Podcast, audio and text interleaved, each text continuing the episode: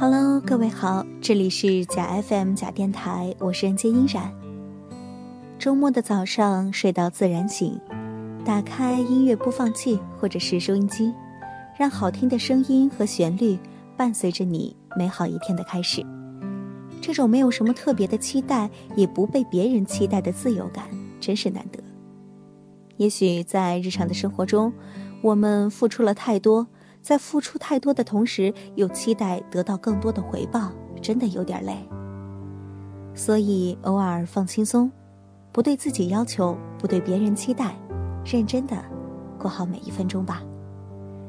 本期假 FM 假电台依然的心情电台，与你分享的文章来自刘主任。付出感是谋杀人类情感的首要元凶。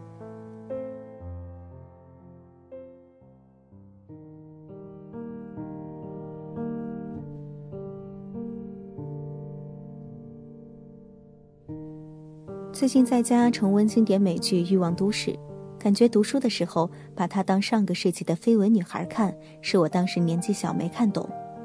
比如说第六季里面，理想主义者夏洛特小姐，在跟近一百个男人约会后，终于找到了她的理想男人，一个各方面都非常完美的男人。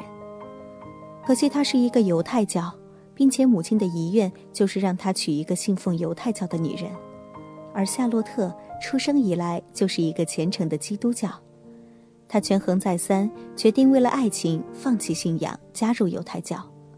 当他抛弃了上帝、圣诞树，甚至把圣诞树都扔出家里的时候，他觉得非常委屈，觉得自己为了完美先生放弃了一切，甚至背叛了上帝。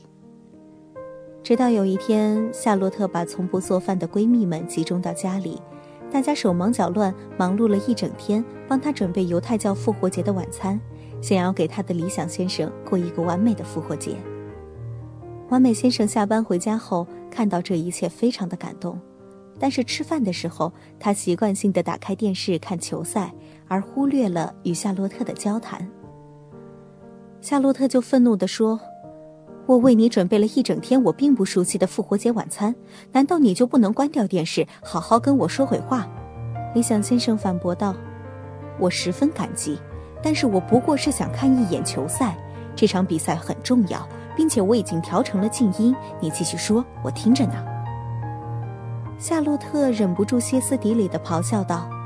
我为你放弃了上帝，放弃了圣诞节。我为你准备了一天的复活节晚餐，为什么你还要继续看这场该死的球赛？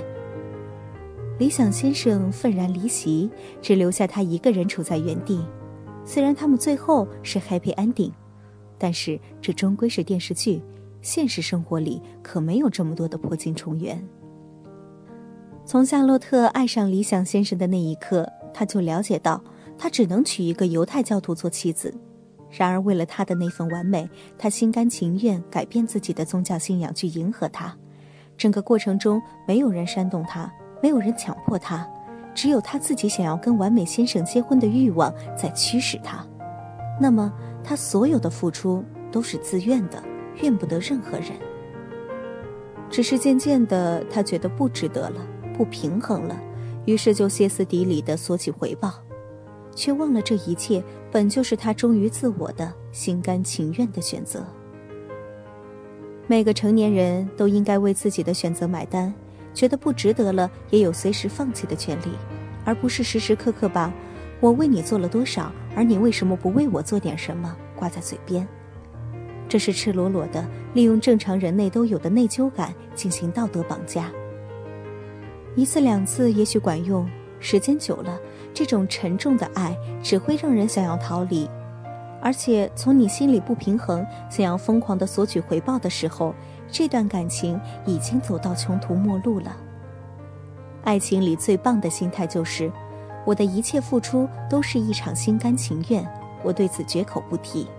你若投桃报李，我会十分感激；你若无动于衷，我也不灰心丧气。直到有一天，我不愿再这般爱你。那就让我们一别两宽，各生欢喜。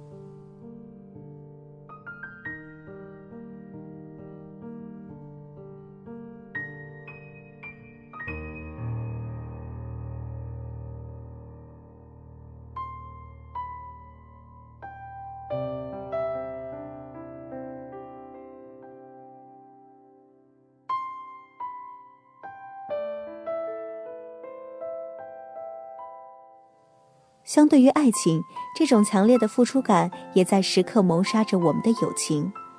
比如，你是否也听到过？上次那么冷的天，我都陪你出去做头发，你今天晚上来机场接我一下，怎么了？每次聚会都是我买单，哥们儿现在手头紧，你不会这点钱都不借我吧？看在你逃课，我每次都帮你点名的份上，毕业论文你就帮我写了吧。遇到这样的朋友，我一般会满足他当下提出的要求，然后不再参与他之后的人生。不是我小气，只是我不想把交朋友这么真诚的事儿变成一场赤裸裸的交易，把为朋友做过的事都放在天平上去称，一旦发现对方的回报缺斤少两，便立即狗急跳墙，翻脸无情。我从来都不是这样的人，我也不想交任何一个这样的朋友。我对于朋友圈子的挑选一向谨慎而又严格，因为朋友是我们后天选择的家人。是要在我们父母百年之后继续陪伴照顾彼此的家人，我认定了的朋友就会是一辈子的事。如果你没有通过考验或者半路撤离，我也不会把你在半夜哭着笑着只讲给我一个人听的秘密告诉任何人。我会微笑的和你告别，这是我们对走散的友谊最大的尊重。不过，无论是恋人还是朋友。相处下来，发现大家不合适都是可以重新选择的，只有家人是无法替换的。可通常我们的父母就是付出感最强烈的那个人。小时候，我们常常会听到：“我含辛茹苦把你养大，为什么你不能像隔壁家的小孩一样乖？”我为了方便你读书，把家都搬到学校旁边去了，为什么你还是考不了前三名？长大后，这样的声音也不绝于耳。你要是坚持跟某某结婚，我就当没你这个孩子。你去那么远的地方工作，我们老了怎么办？这个孩子真是白养了。你要是还当我是你妈，就安安心心做我给你安排的这份工作。我相信听到这篇文章的每一个人，或多或少都听过父母发出这样的声音。无论内容是什么，其中心思想归根结底就是。我为你付出了这么多，所以你一定要听我的话。毋庸置疑，每个做父母的都是爱孩子的，可有时候就是这种沉甸甸的、压得人喘不过气的爱，让无数孩子不顾一切的想要逃离。可能我从小到大都是不太听话的小孩儿，虽说成长轨迹里也没做过什么真正出格的事儿。但是在考学、找工作、结婚生子这种大事上，我从来没有遵循过父母的任何安排。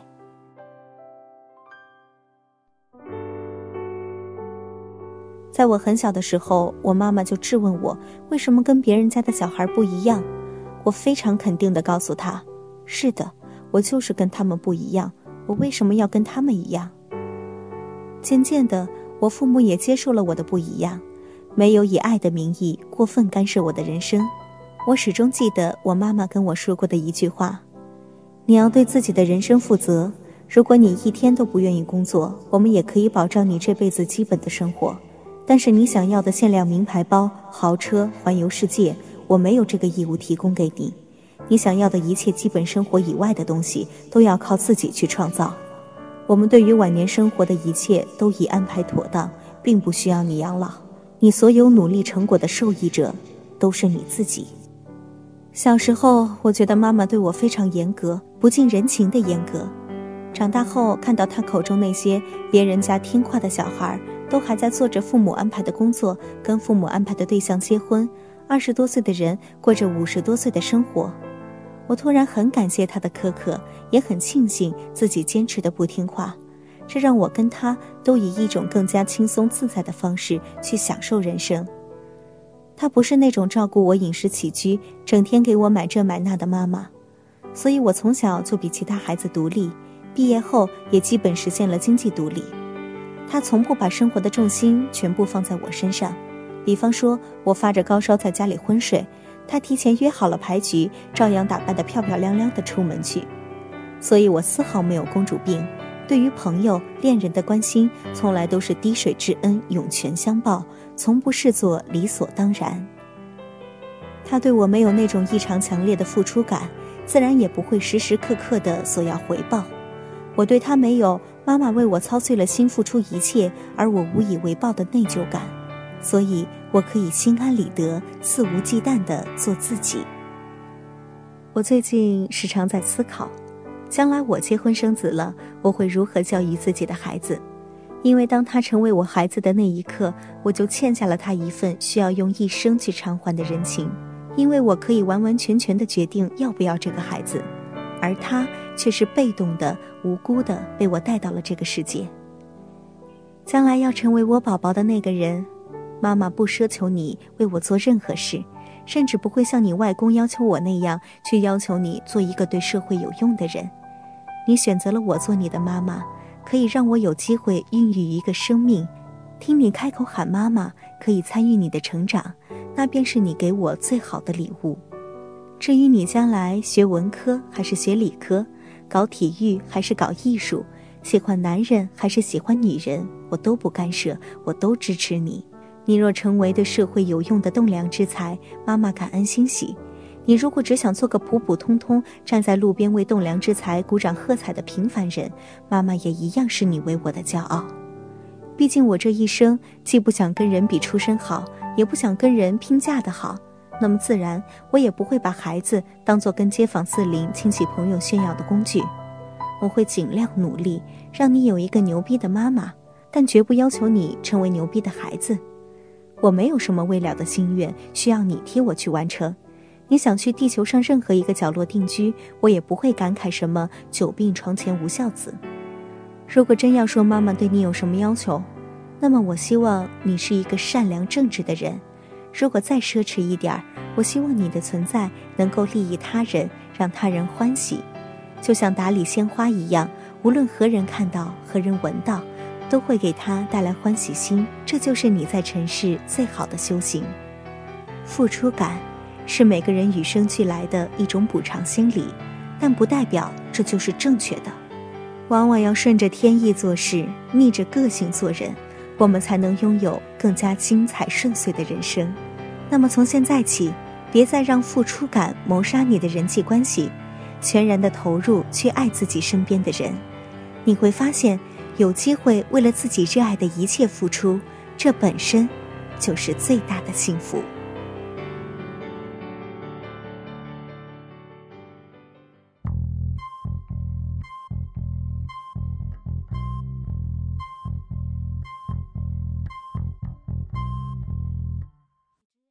好了，本期的文章就是这样了。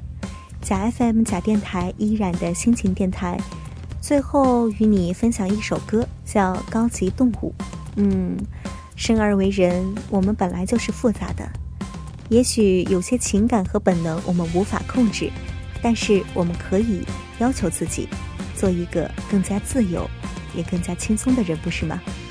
好了，各位，我们下期再见了。